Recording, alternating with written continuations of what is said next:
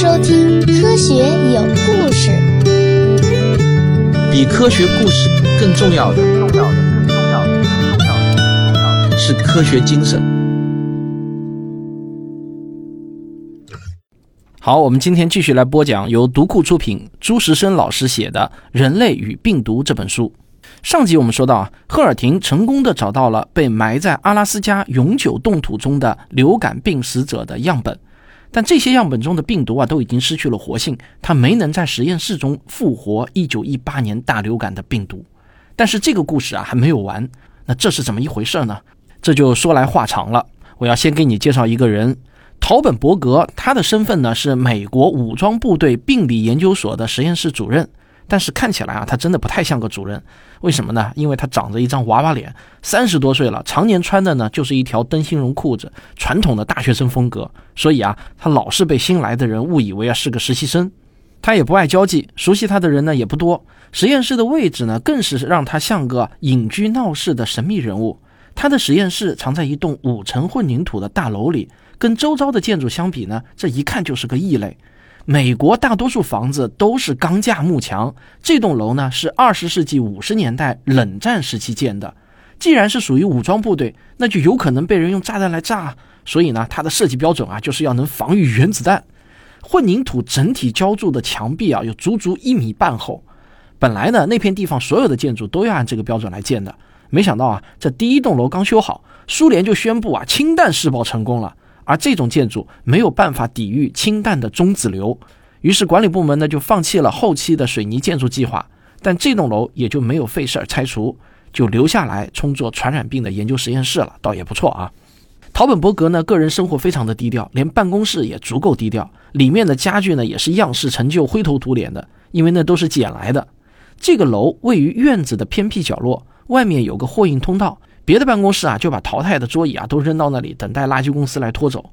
但是这个陶本伯格呢，就懒得写报告申请家具，需要什么呢，就到那里去捡。就这么凑齐了一个办公室需要的所有行头。屋子里所有能堆放东西的地方啊，都堆满了书籍和期刊。所有能贴东西的平面呢，都贴着花花绿绿的便利贴，上面有各种各样的日程提醒。也不知道啊，他是不是真的能记住所有这些提醒。通常来说啊，年轻人上大学只要有可能，都会尽量的选名校。入学之后呢，就尽量的拓展人脉，最好能跟名教授建立个人关系，然后做研究生、做博士后。这被认为是学术飞升的快车道。但陶本伯格对快车道呢，却兴趣平平。高中的时候呢，他就觉得校园生活沉闷，很想早日摆脱。他家在弗吉尼亚的费尔法克斯县，那里有一个乔治梅森大学，高中没毕业的人也可以到那里读预科。修到的是完全有效的学分，实际上呢，就等于是提前开始了大学课程。于是啊，这十五岁的陶本伯格就去那里读书，选择的方向呢就是生物学。在暑假期间，大学生普遍的做法呢是找暑期工积攒经验。说到生物学啊，那片地方最有名的呢是美国国立卫生研究院。陶本伯格在研究院的一个实验室里就找到了一份暑期工，跟着世界级的生物学家研究肿瘤病毒。生物学的奥秘啊，让他着迷。他想在乔治梅森大学拿到一个生物学博士就开始工作，但老师跟他说啊，你有天分，如果愿意在生物学领域工作，就会有成就。但要想做得好，最好能同时有生物学博士和医学博士。这陶本伯格呢也是从善如流啊，立即就申请医学博士课程，而且顺利的被录取。他拿出本事，两段学业的课程那是密切穿插，同步进行。结果呢？很神奇的啊！一九八六年他拿到医学博士，一九八七年就拿到了生物学博士，双料博士啊！现在呢学位有了，就需要找个好工作。也是他运气好啊！国立卫生研究院下属的癌症研究所刚好有三个病理科住院医师培训空额。虽然呢竞争激烈，但陶本伯格毕竟啊曾经在卫生研究院见习，指导老师的评语呢都很给力，加上有双博士学位，居然呢就拿到了这个职位。然后他就凭着优秀的表现，一九九三年成为全职雇员。拿到的第一个项目是跟着一位资深的病理学家做助手，为武装部队病理研究所建立传染病实验室，地点就在那个碉堡一般坚固的混凝土五层楼。一年之后，他就被提升为实验室主任，只有三十多岁。最初啊，陶本伯格的研究课题是承接自己的博士研究内容，寻找乳腺癌的病因。那段时间，医学界许多大腕都认为癌症也是由病毒引起的，所以陶本伯格的研究焦点就落在病毒身上。实验室部署的设备和技术都围绕着病毒分析，包括凝胶电泳、荧光染色、聚合酶链反应技术等等。这些技术在当时呢都属于尖端，不是每个实验室都有条件部署的。有一次啊，一个研究海洋生物的学者来找陶本伯格帮忙。那位专家发现啊，最近频繁有海豚死在海滩上，怀疑呢就是因为某种病毒。但他自己没有条件做分析，就想请陶本伯格他们试试能不能从海豚的尸体里找到某种特殊的病毒。陶本伯格觉得海豚都死了，机体开始腐烂，腐烂主要是细菌吞食有机物导致的。一旦腐烂开始，必定有大量的细菌繁殖。就算曾经有病毒感染，也会被细菌的汪洋大海给淹没，几乎不可能把里面的病毒成分给分离出来。但是人家都提出来了，那就姑且试试吧。他让实验室里负责病毒分析的克拉夫特和瑞德做，没想到啊，居然他们真的找到了一种肇事病毒，那是人类麻疹病毒的一个近亲，但只感染海洋动物。就是这种病毒导致了海豚的死亡。这让海洋环境部门对于治理措施有了明确的思路。陶本伯格对这次研究的结果还挺满意的。一九九五年，陶本伯格的实验室经费被削减，他们需要调整方向，找一些花钱不多又能让实验室的硬件和软件有用武之地的课题。那具体做什么呢？他一时也没主意啊，就让大家坐下来随便提意见。结果啊，各种建议都有，但是这些建议啊都没能让陶本伯格动心。忽然啊，有人就嘀咕了一句。要不一九一八年流感吧？哎，就是这句话似乎触动了一个开关，几乎所有的人都产生感应，不用问就能看出，大家一致认为这是个好课题。只是有一个问题啊，当时专业研究流感的人很多，几十年了都没有什么重大的突破。陶本伯格小组啊，从来就没有染指过流感病毒，这时候来插手，这就有点像是圈外人要跟专业人员叫板啊。但是有两件事情呢，却让陶本伯格觉得啊值得一试。第一呢，他自己的实验室有最先进的设备，而要说病毒分析，克拉夫特和瑞德那称得上是技术精纯。只要能得到某个1918年流感死者肺脏的一点点样本，凭借他们团队的技术实力，就有可能把病毒的基因给挖出来。第二个理由呢是样本来源，从哪里得到当年死者的组织样本，一般人不会知道。陶本伯格既然在武装部队病理研究所工作，那他就有了一个隐秘的信息，那就是当年林肯下令修建的那个病理标本档案库。陶本伯格的推测是啊，如果1918年有美国军人死于流感，这个档案库就必定保存了样本。不过啊，他需要的是肺部组织的样本。流感病毒可能出现在身体的各处，但只有出现在肺脏的毒株，才可能有1918年流感这么猛烈的毒性。那些死于流感的士兵，他们都留下了肺脏标本吗？他不敢确定。当时啊，每天都有许多人死去，压力巨大。而那些尸体解剖的军医专长是战伤急救，应该保留肺脏标本这样的病理学知识，他们未必具备。但死于那次流感的军人那也是数以万计，总该有一部分军医想到要保留肺脏组织吧？那这就值得去查一下。反正这个档案库就在自己实验室旁边。打开窗户大叫一声，对方都能听到。但还有一个问题啊，这些样本预先呢都用福尔马林浸泡，这可以防止有机物腐败。术语呢叫做固定。福尔马林会破坏大部分遗传物质，所以啊，陶本伯格就交代实验室成员要低调行事，别对外人提到这个项目。但是他也不觉得自己是在浪费时间。他想啊，克拉夫特他们能从高度腐烂的海豚组织里挖出类麻疹海豚病毒。自然也有可能从福尔马林处理过的流感病人的肺脏组织里挖出流感病毒。现在需要思考怎么才能找到最有希望的样本。他知道档案库啊有三百万份样本，如果一九一八年死于流感的士兵确实都保留了样本，那么必定就会有许多份。他决定要找出那些发病之后几天就死亡的病例。他知道发病时间一长，很多人会并发细菌性肺炎。一旦细菌感染弥漫到整个肺部，寻找病毒就会困难得多。只有发病一周内死亡的病例，病毒的足迹或许啊还没有被完全淹没。二十世纪九十年代中期，美国科研机构的数据呢已经是高度电子化了。陶本伯格向档案库提出需求之后，不到两天就收到了一份计算机打印的查询结果。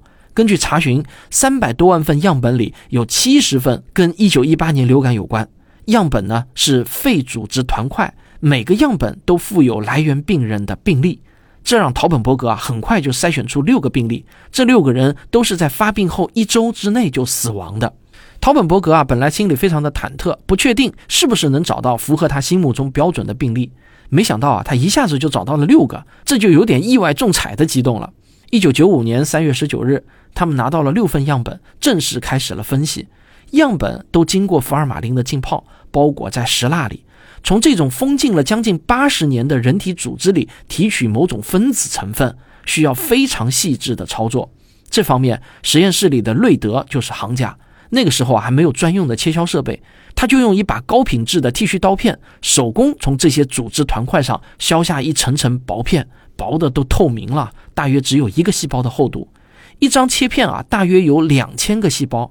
这些细胞里或许就隐藏着1918年流感的病毒，但是要找到它们，需要清除所有其他不相干的成分。瑞德呢，先是用二甲苯洗掉表面的石蜡，然后用离心机把含有石蜡的二甲苯跟其他组织碎片分离，沉淀下来的组织碎片再用乙醇，也就是酒精来清洗，这就可以去掉残余的二甲苯，而酒精本身很快就会挥发消散。现在留在他试管里的呢，就是一堆细胞碎片，有各种脂质和蛋白质，还有核酸。这个核酸呢，就是遗传物质。有核酸不奇怪啊，每个生物细胞里都有 DNA。这个全名呢叫做脱氧核糖核酸。陶本伯格团队的期望是啊，这些细胞碎片里不仅有人体细胞自己的 DNA，还有一些1918年流感病毒的核酸 RNA。所有病毒都必须进入到人体细胞才能繁殖。如果被感染的人死亡，这些病毒的 RNA 也就一同被埋在了人体的细胞中。瑞德的工作呢，就是想办法把病毒核酸从这堆组织杂拌里给它挖出来。他往试管里加入生理盐水，再加入一点蛋白酶 K，这种酶呢就可以切碎蛋白质。另外，他又加入一些洗涤剂，这可以溶解掉脂肪构成的细胞膜。几个小时之后，他又往试管里加入氯仿和苯酚的混合试剂，然后摇动一下试管。现在呢，试管里的液体就分成了两层，一层是油性的，一层是水性的。经过这些处理啊，核酸就已经从组织杂拌里游离了出来，漂浮在水性溶液里，而留在油性溶液里的呢，就是其他的组织碎片。油比水轻，就会浮在上层。瑞德把上层的油性溶液去掉。剩下的薄薄一层水溶液里就含有核酸。最后啊，他再加入一些酒精，再次用离心机甩一下，让核酸分子沉淀到试管的底部。最后再去掉上层的溶液，得到的就是核酸聚成的小颗粒。如果一个普通人站在瑞德身旁看他做这些操作啊，肯定会觉得非常的怪异的。为什么呢？因为从第一步到最后一步，他那些试管里的样本液体以及他添加的各种试剂都是清澈透明的，看不出有任何可以让人把玩的宝贝。在旁人看来呢，他无非就是把一些清水从一支试管里倒进另一支试管，然后就可以去领工资了。瑞德当然不是玩清水就可以拿工资的。如果说前期准备工作有点像玩水，那么接下来的操作啊，就有点像是变魔术了。他已经分离出了一小撮核酸颗粒，但这里面几乎全部都是人体细胞的核酸。如果真有一九一八年流感病毒的核酸，那也只是混居其间的一点点外来户。另外呢，陶本伯格选择病程啊，都是不足六天的病例，是根据一般病理学来推测的。这样的病例合并细菌感染的可能性不大，但是这个不大啊，却不能说完全没有。如果合并了细菌感染，那么这堆核酸颗粒中也就会混杂着细菌的核酸，就是这么一个混乱的局面。那怎么才能把其中的1918年流感病毒的核酸给挑出来呢？咱们先上个小广告，广告之后见。我的付费专辑《植物的战斗》已经完更，反响非常好，欢迎大家购买收听。该节目的同名书籍被评为豆瓣读书二零二二年度科学新知类第五名。你不去听一遍或者读一遍，那实在是一种遗憾啊。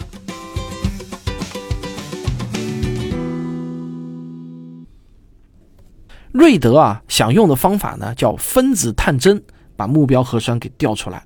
哎，这里出现了一个专有名词啊，分子探针。那我们大家要理解分子探针怎么调出目标核酸，我们可以把瑞德手里的一小撮核酸比作是一口鱼塘，把不同的核酸呢比作成不同的鱼。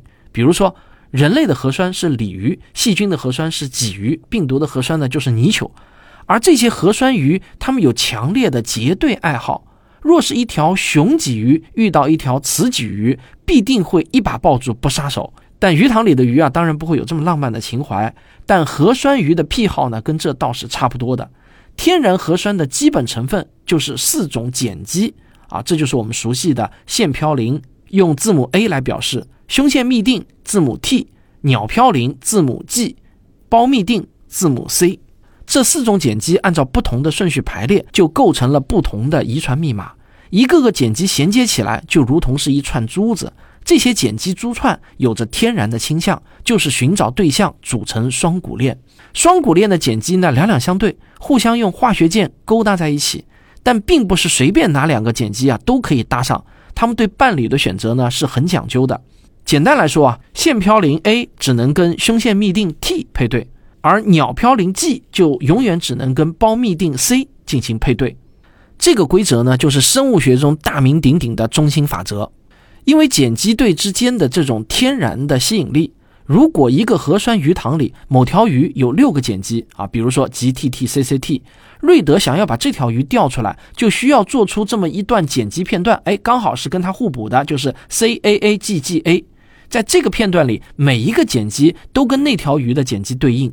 所以呢，按照克里克的中心法则对应，这就是说啊，这两段碱基链呢是互补的。互补的碱基链一旦相遇，就会立刻互相贴在一起。这在生物学上呢叫做绑定。那么对于 GTTCCT 这条碱基鱼，CAAGGA 就可以比作鱼钩。而这样的鱼钩，它们的专业名称就叫做分子探针啊。不知道你听明白了没有啊？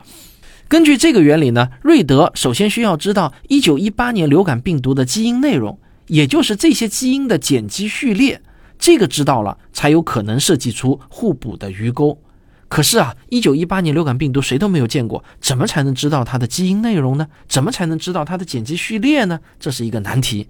一九一八年的流感病毒或许已经消失，但其他流感病毒依然每年都出现。一九九五年，基因分析技术已经很发达了，学者们对所有季节性流行病毒的毒株都做了测序。知道它们的全套基因内容。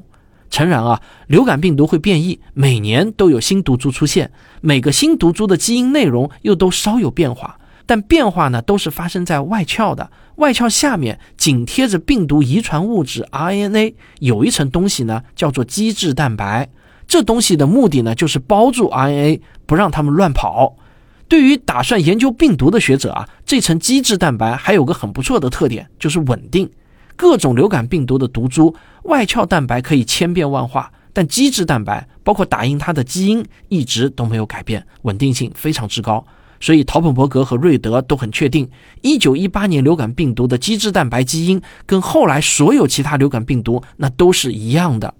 知道了这一点之后呢，就可以把1918年流感病毒的基质蛋白基因当做目标，也就是需要钓的碱基鱼。倘若瑞德真的能从手头这一点核酸颗粒里调到基质蛋白基因，那这就是明确的证据，证明这段基因不是人类细胞基因，也不是细菌基因，而是病毒基因。这位病人既然死于1918年流感，那么这个病毒呢，当然就非常有可能是一九一八年的流感病毒。如果真的能找到这样一段基因，它前后延伸出去的基因，那必定又都是同一个病毒了。能延伸多长，这就要看运气了。可能呢，只残存几十个碱基，但运气好的话，说不定整条病毒基因都能够一起给拖出来。目标是确定了，负责打印流感病毒的基质蛋白的基因就是瑞德需要钓的鱼。那么互补基因序列，也就是对应的鱼钩分子探针该怎么做呢？其实啊，不用自己做。一九九六年，这种事情早就有专业公司来做。需要钓什么样的碱基鱼，就把这条鱼的原始碱基序列啊，比如说 GTTCCT，发送给这些公司，他们只需要几个小时就可以帮你做好对应的互补碱基序列，然后呢，让快递公司给寄过来。瑞德从病毒文库里检索出流感病毒基质蛋白的那段基因，把它发给艾奥瓦州一家叫做 DNA 整合科技的公司。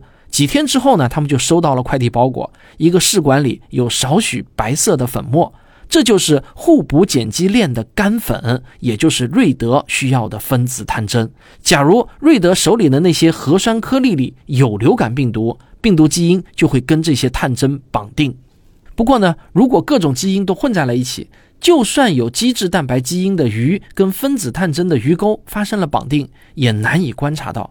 就好像一池子的小杂鱼，想找到其中两条抱在一起，并不是太容易。要寻找这对鱼，最好呢是能够把所有的鱼给先分散开。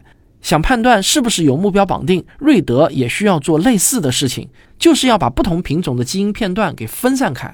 这个事情啊，有一种叫凝胶电泳的技术就可以做到。那么什么又是凝胶电泳技术呢？啊，我觉得我这个节目没有必要继续再做那么多的技术细节的这个讲解了，这样子或可能会让你听得昏昏欲睡了。我们前面既然已经讲了分子探针，我觉得这个凝胶电泳技术，我们的技术细节就略过去不讲了。总之呢，你就知道这种技术啊，就是帮助分子探针来钓鱼的。不过啊，这里又有一个问题：分子探针既然是分子，肉眼看不见，瑞德怎么知道是不是发生了绑定呢？方法呢是用照影。制造的造，影像的影，造影。忍不住还是要简单介绍一下什么是造影啊？这是分子实验室里另一个很有用的技术。瑞德拿到订购的分子探针之后啊，会先用带射线的物质，比如说零三十二的同位素处理。分子探针上的放射性物质呢，就会让胶片感光出现一些黑色的条纹，这就是造影。而分子探针能产生的射线剂量很低，需要在暗房里放置一夜才能看到结果。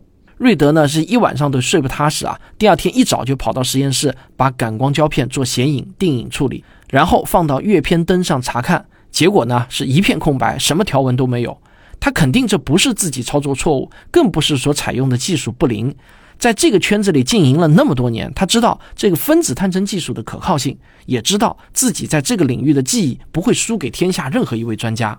当然，他跟陶本伯格都知道。学术研究里这样的失败呢也是常态，没有人会因为这点挫败就放弃。他继续尝试，继续捏着剃须刀片从样本里切削薄片。他知道这些样本非常的珍贵，这可能是地球上最后残留的1918年流感病毒的样本了。如果里面真的有病毒样本的话，他极其小心的切削，一点碎片都不敢浪费。就这样啊，瑞德一次又一次的重复实验，一年过去了。很遗憾，胶片上依然是一片空白。偶尔的失败可能是运气不好，但一年都没有取得成功，那就必须要思考一下了，是不是方向错误？陶本伯格坐下来跟瑞德啊研究了一番，认为呢应该先退一步，从一个确实存在的病毒开始，试试看这套实验方法是不是真的可以调出目标基因。为增加实验的含金量，他们选择了1957年的流感毒株。那场流感没有1918年流感那么凶猛，但也造成了六万多美国人的死亡，毒性呢也是高于一般的季节性流感的。这个毒株的全套基因序列已经探明，而那六万死于流感的美国人里必定有军人，而按照陆军的惯例，也会从这些死亡军人体内留取组织标本。只要从武装部队病理研究所档案库拿到这些标本，重复瑞德的实验就可以做比照。倘若真的能调出目标基因，就说明啊，瑞德的实验方法是可行的，也在一定程度上验证了档案库储存条件的可靠性。从1957年到1996年，将近四十年过去了。如果一份组织样本保存四十年之后都能调出病毒基因，那么从理论上来说啊，挖掘1918年的病毒基因也应该是可行的。这个档案库呢，确实有1957年的流感死者标本，同样是裹在石蜡里的肺叶组织。慎重起见，瑞德就把实验室另一位组织分析专家卡拉夫特请来一起攻关。当初从海豚里提取出类麻疹病毒，卡拉夫特是主力，他能从腐烂的海豚组织里挖出病毒。那么现在要处理多年固定的组织，或许啊会有一些独特的技巧。卡拉夫特从档案库里拿到了1957年的组织样本，使出他所有能想到的一切招数啊，精准地分离出了里面的核酸。然后呢，瑞德再接手用分子探针来钓鱼。分子探针冲洗完成之后，他到暗室中就把感光胶片跟钓鱼的薄膜叠加放好，让胶片感光。第二天一早六点半，瑞德急匆匆地跑进暗室，拿出胶片冲洗，然后就带进实验室查看。果然，他看到了一缕黑色的条纹。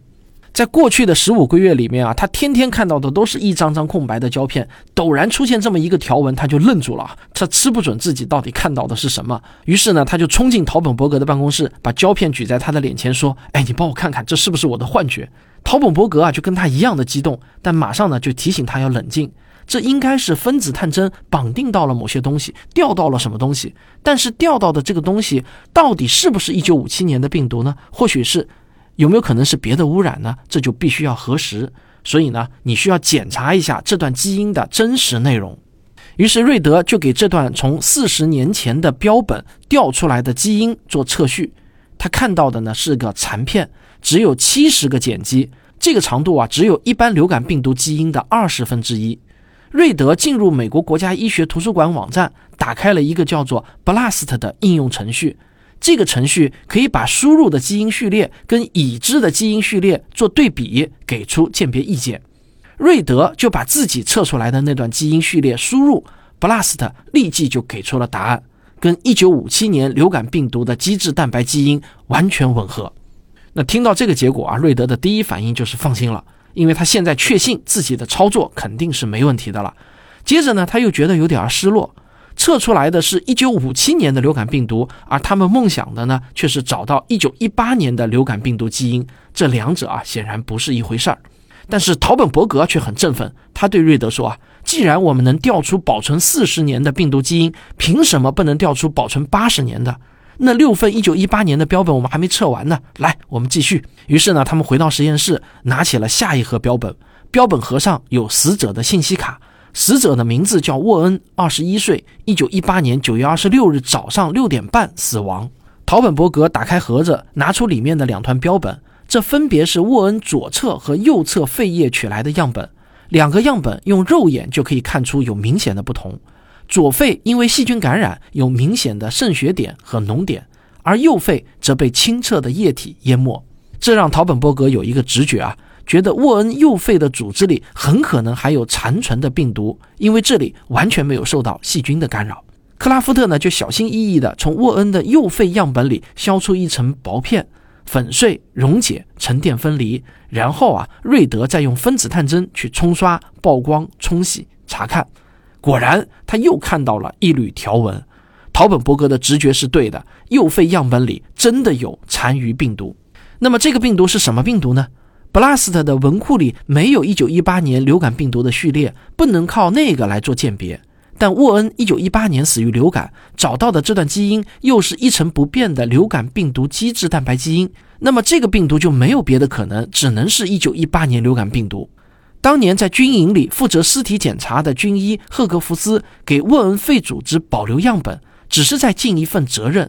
以后啊，这些样本会怎样，他没多想。若是他泉下有知啊。七八十年后看到陶本伯格的这个研究发现，想必呢也会有一种欣慰。既然有基质蛋白基因，就应该有其他的基因。这个时候啊，依靠对其他季节性流感病毒的研究，医学界对这种病毒基因的总体结构已经有了很深入的了解，知道一个流感病毒会含有哪些基因。根据这些资料，瑞德就订购了不同的分子探针，分别去调各个基因。新发现啊接踵而来。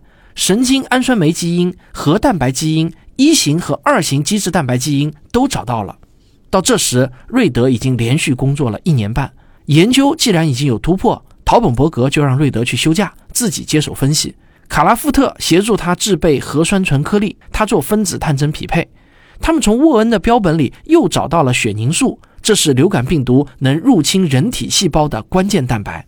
沃恩的标本呢，算是挖到了头，再也调不出新的基因片段了。陶本伯格就转向其他的标本，一份标本来自唐斯，这是一名三十岁的军人，一九一八年在纽约的一个军营染上流感，跟沃恩同一天死亡。从唐斯留下的标本里又找到一部分一九一八年流感病毒的残片，这是最后一批收获，剩下的标本就再没能提供新的基因残片。毕竟，经过福尔马林的浸泡，这些基因都只是一些残片，只有部分信息。但比起一无所知啊，那已经是非常重大的进展了。根据这些基因片段，他们可以确定，1918年病毒跟当时在猪群依然流行的病毒属于同一类型，都是 H1N1 病毒。这为当年肖普的发现提供了最有力的证词。他们的论文1997年3月就在著名的科学杂志发表了。陶本伯格一夜之间成为名人，按他自己的话说啊，当时电话铃响个不停，八十个人想采访我，但是他自己呢却并不觉得有多么的兴奋。他想挖掘出完整的1918年流感病毒基因，可惜啊，他再也找不到别的标本了。四个月后，也就是1997年7月的某一天，陶本伯格休假回到办公室，他就看到了桌上堆积如山的信件，大多数信件都是日常的公务往来。但是当他翻开其中的一封信时，陶本伯格当场愣在原地，惊呼一声。那么他到底看到了怎样的一封信？这封信又与他复活1918年流感大病毒有什么样的关系呢？哎，医学有故事啊，我们下期再揭晓答案。科学声音，你们听到我这期节目的时候呢，我应该正在浙江的横店拍摄《寻觅自然》第三季的最后一部分，估计啊，我正在没日没夜的奋战中。我们预计呢要拍摄十天，这十天呢我会全身心的扑在拍摄上，不会有时间再录其他的节目了。所以今天这期呢我就要尽可能录的长一点儿，因为我知道啊又要有至少十天没法跟大家见面了，希望不会让你们等得太久啊。就在刚刚过去的这个周末呢，我们在北京完成了两场《寻觅自然二》的点映会，五百六十张票啊全部都售罄，每一场呢都基本座无虚席。全场的气氛呢，非常的棒啊！所有的观众都畅所欲言，给我们的影片给予了很高的评价。当然呢，也提出了很多宝贵的意见。更重要的是啊，通过这次点映，让我们对未来的全国点映活动啊充满了信心。这次北京的点映会，我们居然盈利了，去掉所有的成本，竟然啊还有两千多块钱的盈利，这太令我感到振奋了。那我现在呢就可以继续吹牛皮了，我要在今年做全国几十个城市、上百个影院的点映活动。我不管你们宣发公司或者院线看不看是看不看得上我们的片子，反正我自己包场自己卖卖票，我闷声发大财了。我们现在呢就正在招募全国城市运营的志愿者或者说负责人吧，因为我们这两场点映活动的成功，我有信心不会让你白干，或许呢你还能挣点外快。那如果你对我们这个负责人或者对我们这项活动感兴趣的话呢，请联系我们的客服柯小云进行报名。添加他的微信呢，因为是企业微信，所以在添加新朋友的时候啊，必须要选择企业微信联系人。那很多人呢可能没搞清楚这一点，所以直接添加联系人呢是找不到的。你一定要选择企业微信联系人，然后输入幺三幺二二九四幺三幺九，你就可以找到有科学声音企业认证标志的柯小云了。这样呢，我们就算是取得了点对点的联系。那就这样，我们十天后再见。